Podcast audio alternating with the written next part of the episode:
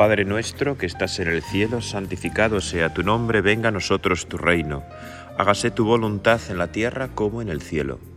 Danos hoy nuestro pan de cada día, perdona nuestras ofensas, como también nosotros perdonamos a los que nos ofenden. No nos dejes caer la tentación y líbranos del mal. Amén. Estaba el otro día haciendo la lectura del Evangelio la lectura, que, ¿no? que es una buena costumbre que tenemos muchos, de cada día leer unos minutos el Evangelio, el Nuevo Testamento, ¿no? y que eso nos ayude a tener el pensamiento de Cristo, el sentir de Cristo en nuestra cabeza. ¿no? Y ahora que estamos en este, bueno, no sé cuándo escucharás este, este podcast, ¿verdad? Pero yo lo estoy grabando en el mes de junio, que es el mes por antonomasia del corazón de Jesús.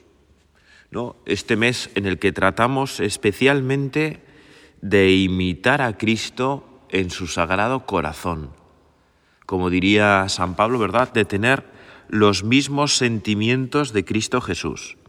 Y desde luego, pues no hay mejor manera de tener los mismos sentimientos de Cristo Jesús que, que leyendo el Evangelio, ¿no? Que leyendo el Nuevo Testamento, porque ahí está Ahí está contenido, Señor, tu palabra para que creamos, para que nos aumente la fe, para vivir con mayor alegría, con mayor plenitud toda nuestra vida. Y por eso, ¿verdad? Pues bueno, esa práctica que no es idea mía, ni mucho menos, sino que a mí me la recomendaron hace ya muchos años. Y hoy por eso mismo, y viendo los frutos que da, me atrevo a invitarte a ti también, ¿verdad? Que todos los días a que todos los días leas unos minutos, yo lo hago por si te ayuda cinco minutos, ¿no? Cinco minutos del Evangelio es suficiente, del Nuevo Testamento es suficiente para, para que realmente vaya dejando pozo en nosotros. Y es que a lo largo del año lo lees pues dos veces y media, más o menos, dos veces. Y, y luego pues vas teniendo el pensamiento de Cristo Jesús, porque es curioso cómo el pensamiento llega a través del lenguaje. Pensamos como hablamos. Es primero el lenguaje y después el pensamiento. Y el, y el lenguaje informa, da forma a nuestro, a nuestro pensamiento. ¿Verdad? Y por eso eh, es hermoso leer la palabra de Dios, para pensar, para tener el mismo pensar del Señor para tener su mismo corazón en nuestra vida, para dejarnos enamorar por Él y luego ir amando a todos de esa manera, ¿no? Tan hermosa, tan maravillosa. Entonces, como te digo, bueno, me estoy enrollando, ¿verdad? Eh, estaba el otro día haciendo la lectura del Evangelio y me acordé de ti, de todos los que escucháis estos podcasts de oración, de meditación católica, porque me tocó especialmente el pasaje tan conocido por otra parte de la resurrección de Lázaro en el Evangelio según San Juan capítulo 11. Aunque es un poco largo, bueno, lo voy a ir, ya me conoces un poco, ¿verdad? Lo voy a ir leyendo y comentando, porque siempre digo que lo voy a leer del todo y luego comento, pero siempre me interrumpo. Pues ya he espabilado.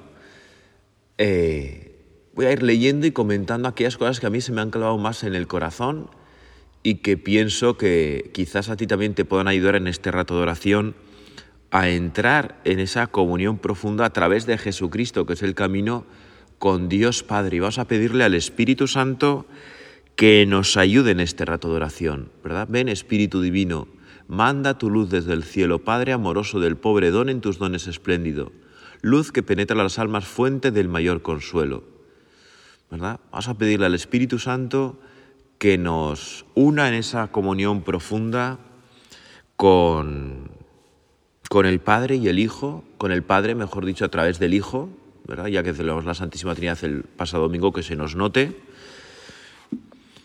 Y vamos a pedirle, ¿verdad?, que nos ayude a preparar bien la fiesta del Corpus, que igual la hemos vivido ya o la vamos a vivir, o si no, el año que viene la volveremos a vivir. Por lo tanto, pues ya está. Santa paz. Había un enfermo que se llamaba Lázaro, de Betania, la aldea de María y de su hermana Marta. María era la que ungió al Señor con perfume y le secó los pies con sus cabellos. Su hermano Lázaro había caído enfermo. ya vemos, ¿verdad?, que el Evangelio da detalles de, de, estos personajes tan queridos por Jesús, ¿no?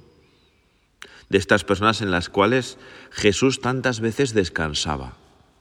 Betania es para Jesús el lugar de descanso y es hermoso pensar cómo en el lugar de descanso Jesús se encuentra con amigos. Nuestras amistades nos ayudan a descansar. Y si nuestras amistades no nos ayudan a descansar, sino que nos cansan, hay que pensárselo un poco, ¿no? Betania es el lugar de descanso, el lugar del gozo, de la alegría, de la paz, de la intimidad, ¿no? Esas cenas, ¿verdad? Mientras que Marta trabajaba, María escuchaba a los pies del Señor. Tantos momentos, ¿verdad? Que han quedado poco recogidos en el Evangelio, es verdad. Pero tú, Señor, descansabas y nos enseñas a descansar. Y nos enseñas a descansar de una manera sana, con buenos amigos, ¿verdad? Sabiendo reposar en ellos. Bueno, y las, estas hermanas, ¿verdad? Le enviaron este recado. Señor, mira, aquel a quien amas está enfermo.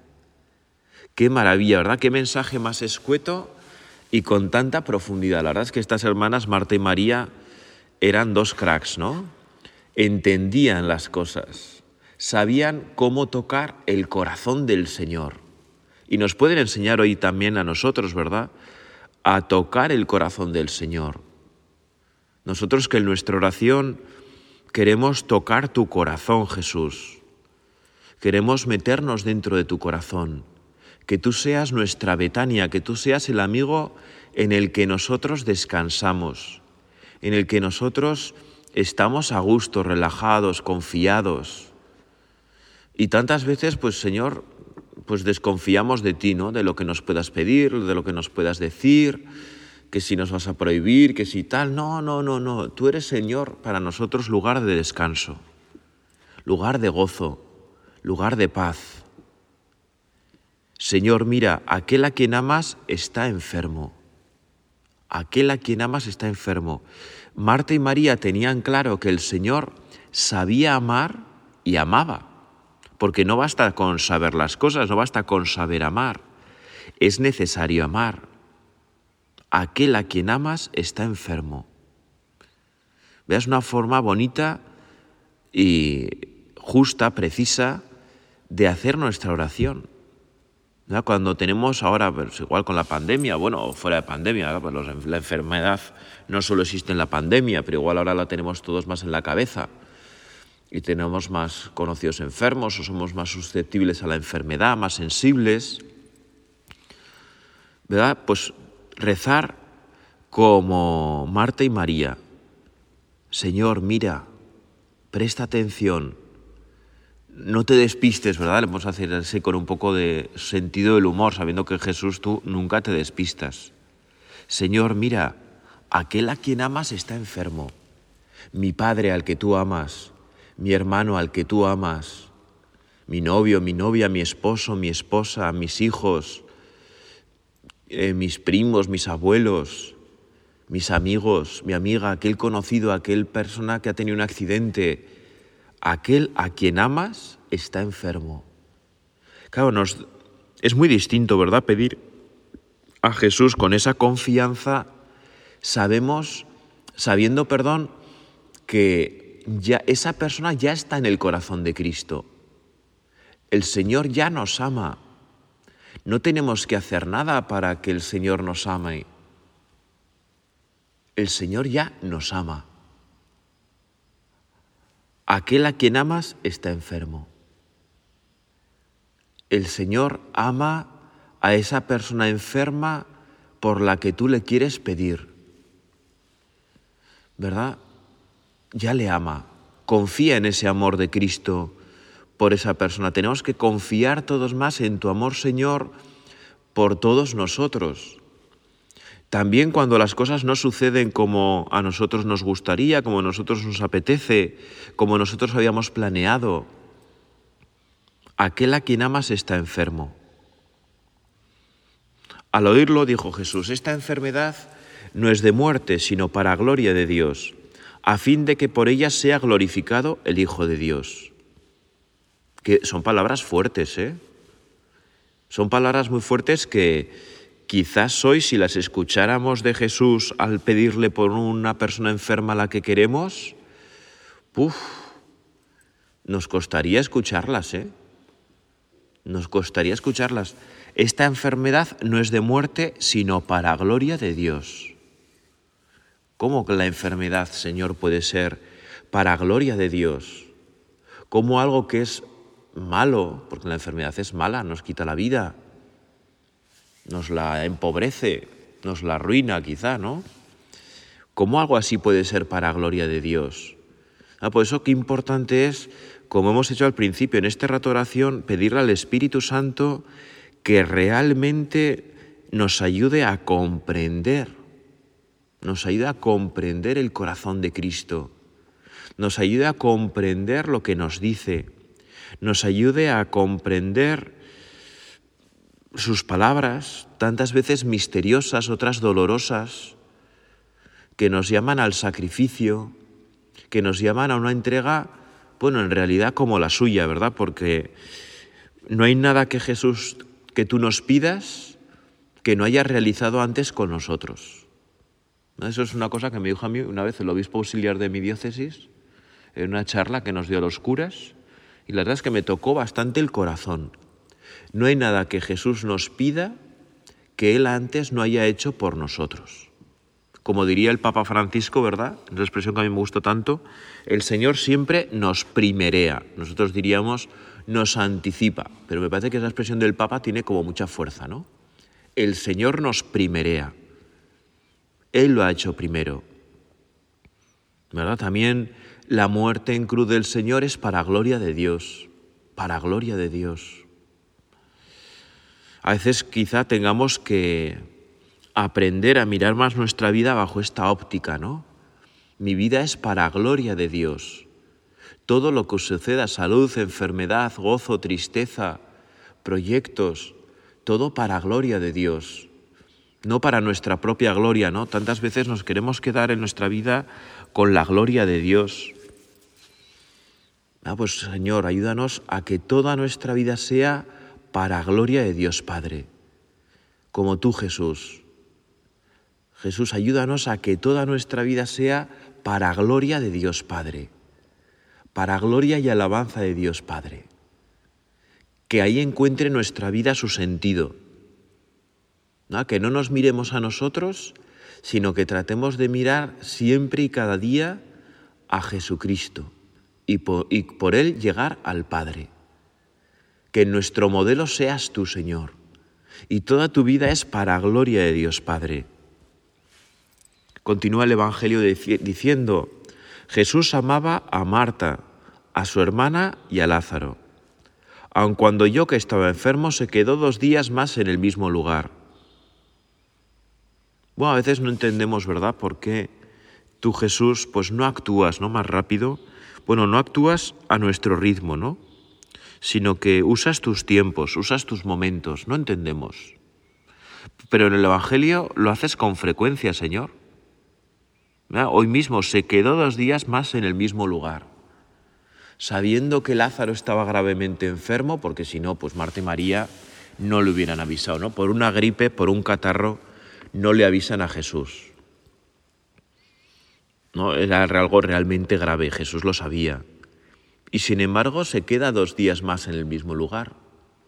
Y sabemos que el Señor amaba a Lázaro, de eso no tenemos duda, que amaba a Marta, que amaba a María. No quería el sufrimiento de ninguno de los tres.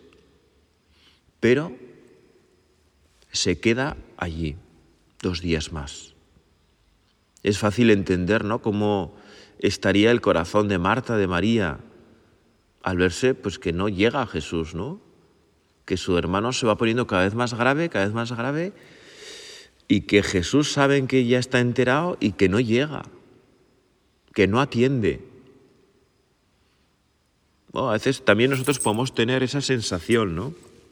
Que, el Jesús, que Jesús no nos atiende como nos gustaría que lo hiciera. Pero en nuestro corazón ante toda circunstancia de estar la confianza en el amor de Cristo por nosotros, aunque no haga las cosas como a nosotros nos apetece, como a nosotros, como nosotros quisiéramos en un momento dado. Confianza.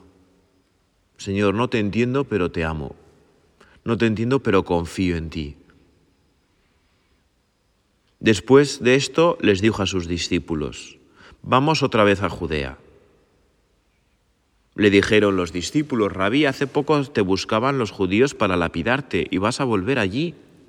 ya se ve que las cosas ya estaban caliente, ¿no? Que la cosa estaba difícil. Habían intentado lapidar, apedrear, ¿no? A, Jesús. Se entiende que los discípulos no se extrañaran ¿no? de que Jesús no volviera a Betania rápidamente al oír que su amigo estaba enfermo porque le habían intentado lapidar y entendían perfectamente que decían, bueno, bueno, bueno, es mejor, es mejor que no, que no vaya, ¿no? Pobre Lázaro, pero es mejor que no vaya. Y bueno, pues los discípulos pues no siempre entienden, ¿no?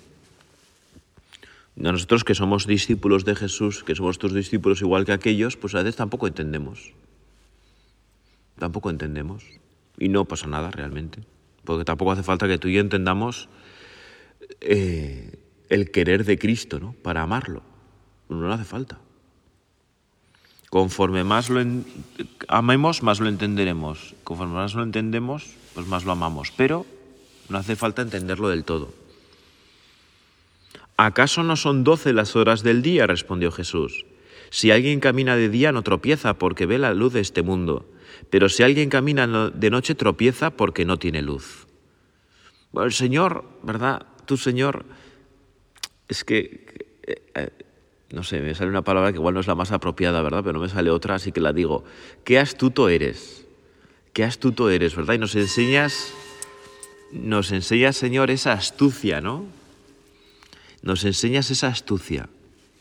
Y nos vas dejando consejos a lo largo de tu vida, en los diversos acontecimientos, en las diversas historias, de una manera tan sencilla, ¿no? Si alguien camina de día, no tropieza porque ve la luz de este mundo, pero si alguien camina de noche tropieza porque no tiene luz. Nosotros tenemos que ser hombres y mujeres que caminemos de día, que caminemos a la luz, que nuestras obras puedan ser conocidas, no escondiéndonos, ¿no?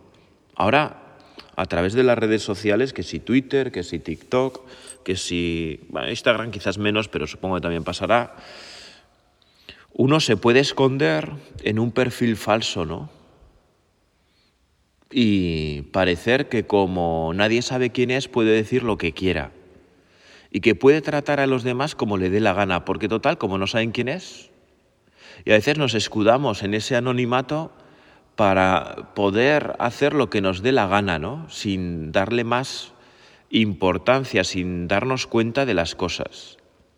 No, tú, Señor, quieres que no tropecemos y para no tropezar caminar a la luz del día, que nuestras obras sean conocidas. No que no tener ese afán de ser conocidos, pero no tener ese afán tampoco de escondernos, de ocultarnos, de que no, bueno, pues andar así a dos aguas, ¿no? No. Si alguien camina de noche tropieza porque no tiene luz. Si alguien camina de día no tropieza porque ve la luz de este mundo. Bueno, Señor, ayúdanos a ver la luz de este mundo y a no tropezar, ¿verdad? Nosotros queremos amarte, queremos seguirte con un corazón limpio, con paso firme, sin tropiezo. Ayúdanos a caminar en la luz, a no escondernos, a ser honestos, ¿no? Ayúdanos, Señor, a no tener dos caras, lo que se suele llamar la unidad de vida, ¿no? A ser auténticos, a ser siempre el mismo, teniendo en cuenta quién está enfrente, ¿verdad? Porque claro, no es lo mismo pues estar con unas personas que con otras, pero que eso no haga que yo cambie de lado, ¿no? Con este soy de esta manera, pero con este que no le gusta, pues soy de la contraria, etcétera, etcétera, ¿no? Querer agradar sin traicionarme, querer agradar sin traicionarme. Y si a alguien no le gusta cómo soy o cómo pienso tal, bueno, pues la parte de la vida, ¿no? Dijo esto y a continuación añadió, Lázaro, nuestro amigo, está dormido, pero voy a despertarle. Pues los discípulos no entienden nada. Señor, si está dormido, pues se salvará, ¿no? Pues ya despertará. Jesús había hablado de su muerte, pero ellos pensaron que hablaba del sueño natural, ¿verdad? Dice San Juan. Entonces Jesús les dijo claramente, Lázaro ha muerto, y me alegro por vosotros de no haber estado allí para que creáis pero vayamos a donde está Él. Bueno, tú Señor, ¿cómo concibes la muerte? Nuestro amigo está dormido, voy a despertarle. Haces nosotros, ¿verdad? La muerte es como el fin de todo y aunque no queramos y tengamos visión cristiana de la vida, pues sí que la tenemos como demasiado fin, ¿no? Mientras que para ti Jesús la muerte es el sueño del que nos despiertas. ¿Verdad? Es una bonita forma de ver la muerte, ¿no? Alentadora en nuestra vida. Un día tú y yo, que vamos a morir, eso está claro, además lo tenemos claro siempre desde muy pequeños. Si somos fieles a Jesús, si somos fieles por los mandamientos, por el amor a Dios sobre todas las cosas y al prójimo como a nosotros mismos, nos despertarás también a nosotros. Nos despertarás no ya para la vida de nuevo en este mundo, sino para la vida eterna en el cielo, la vida de gozo, de alegría, de paz, de fortaleza. Lázaro ha muerto, y me alegro por vosotros de no haber estado allí para que creáis, pero vayamos a donde está Él.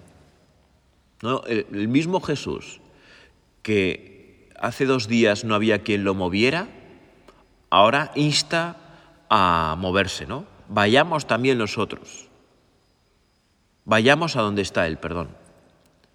¿No? Hay momentos en los que Jesús frenas y hay momentos en los que nos aceleras. Bueno, pues nosotros, Señor, que sepamos ir a tu ritmo, ¿no? Y hay una jaculatoria que le estoy repitiendo mucho estos días a Jesús. Señor, que mi corazón lata con el tuyo. Quiero latir contigo, Jesús. Quiero latir con el Señor. Quiero latir contigo, Jesús. Quiero latir contigo, Señor. Quiero ir a tu ritmo. Que cuando tú quieras frenar, yo frene. Que cuando tú quieras acelerar, yo acelere. Que cuando quieras servir, yo sirva. Que cuando quieras que hable, hable. Que cuando quieras que calle, calle. Quiero latir contigo, Señor. Quiero tener tu mismo corazón en mi vida. Quiero tener tu mismo corazón en mi vida. ¿Ves esa ejaculatoria tan bonita al Sagrado Corazón de Jesús que le rezamos especialmente en este mes de junio, ¿no? Jesús manso y humilde de corazón, haz mi corazón semejante al tuyo. Señor, quiero latir contigo. Quiero latir contigo, Jesús. Me alegro de, por, no, por vosotros de no haber estado allí para que creáis. No podemos perder de vista que los evangelios han sido escritos para que tú y yo creamos, para aumentar nuestra fe, para meternos en el corazón de Cristo, admirarnos, alucinar y ver su inmenso amor por nosotros y compartirlo con los demás. Tomás, el llamado Dídimo, le dijo a los otros discípulos, vayamos también nosotros y muramos con él. Bueno, se ve que la situación estaba muy caldeada, que la situación estaba muy difícil con los perseguidores de Jesús y que ir a Judá podía suponer la muerte en cualquier momento. Sabemos que para ti, Señor, pues ya tenías tu hora y sabías cuál era tu hora, pero claro, para los discípulos no. Los discípulos vivían en esa constante incertidumbre, como nosotros hoy, que no sabemos las cosas. Incluso ellos que estaban contigo vivo, bueno, también nosotros vivimos contigo y estás vivo, ¿verdad? Pero ya, ya nos entendemos. Pues no entendían bien las cosas, ¿no? No entendían tu señorío. El caso es que el señorío de Jesús es impresionante, porque no muere antes de tiempo muere a la hora, cuando llega la hora, no antes, no antes. ¿no? En, en Jesús nada ocurre fuera de tiempo. Todo ocurre cuando tiene que ocurrir. No deja nada a la improvisación. Pero pues los apóstoles no sabían esto, ¿no? Los discípulos. Como tampoco nosotros lo sabemos. Y ojalá tengamos el mismo arrojo que tenían ellos, ¿no? Vayamos también nosotros y muramos con él. Vayamos también nosotros y muramos con él. Que te lo podamos decir cada día, ¿no? Señor, quiero morir contigo si hace falta. ¿No? Si tú quieres que vaya al sitio peligroso donde mi fama se puede ver, bueno, pues lo que sea, ¿no? Mi honor, el que dirán, el que pensarán de mí, vayamos también nosotros y muramos con Él. ¿No? Tantas veces que tú y yo tenemos que morir a nosotros mismos para seguirte, Jesús. Ayúdanos. Porque, bueno, pues claro, todos tenemos ese instinto de preservación, ¿no? Queremos preservarnos y queremos vivir lo mejor posible. Solo faltaba, y está muy bien que sea así. Pero los apóstoles, los discípulos, nos muestran ese arrojo, ¿no? De decir, bueno, si hace falta, vayamos y muramos con Él. Yo también quiero tener esa generosidad en mi corazón, de poder vivir todo contigo, de poder estar todo contigo. Y si hace falta morir, pues hasta morir. Y bueno, normalmente pues no será morir entregando la sangre así de golpe, ¿no? Sino de alfilerazos, ¿no? Estoy dispuesto a sufrir alfilerazos por ti, Señor. A que la vida me pinche por ti, Señor. A sufrir incomodidades por ti, Señor. En eso normalmente se traducirá, ¿no? Vayamos también nosotros y muramos con Él. Señor, por ti estoy dispuesto a vivir incómodo, a no ser tan querido por todos, a ser criticado, a ser ninguneado, a no contar para los demás, con tal de estar contigo, Jesús. Quiero latir contigo, Jesús. Quiero que mi corazón se ponga a tu ritmo, se ponga a tu ritmo. Vayamos también nosotros y muramos con Él podemos pensar en, este, en estos últimos minutos de oración, ¿en qué me está pidiendo ahora Dios que muera a mí mismo para ser más fiel, para seguirte con más alegría, para seguirte con más fortaleza? ¿Qué me está pidiendo? Quizás superar ese desorden, crecer en esa virtud, tratar de evitar ese defecto en mi vida, ¿verdad? ¿Qué me pides, Jesús? ¿Qué quieres de mí para serte más fiel, para seguirte más de cerca? ¿No? Pues es una buena petición la que le a hacer al Señor, ¿verdad? Que nos dé esa luz interior para ser más fieles, para seguirte con más alegría, para disfrutar más contigo en nuestra vida, para que nuestra vida sea más para ti y menos para nosotros mismos. ¿Verdad? Ayúdanos, Señor.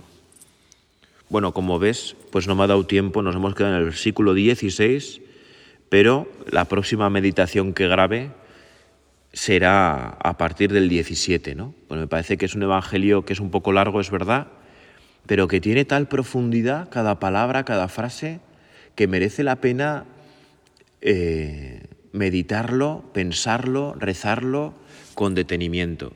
Vamos a pedirle a María, nuestra Madre, en ella se formó el corazón de Jesús, que nos ayude a que en nosotros se forme también el corazón de Cristo, a tener los mismos sentimientos de su Hijo, a que nuestro corazón lata al unísono con el corazón de Cristo. Dios te salve María, llena eres de gracia, el Señor es contigo, bendita tú eres entre todas las mujeres y bendito es el fruto de tu vientre Jesús.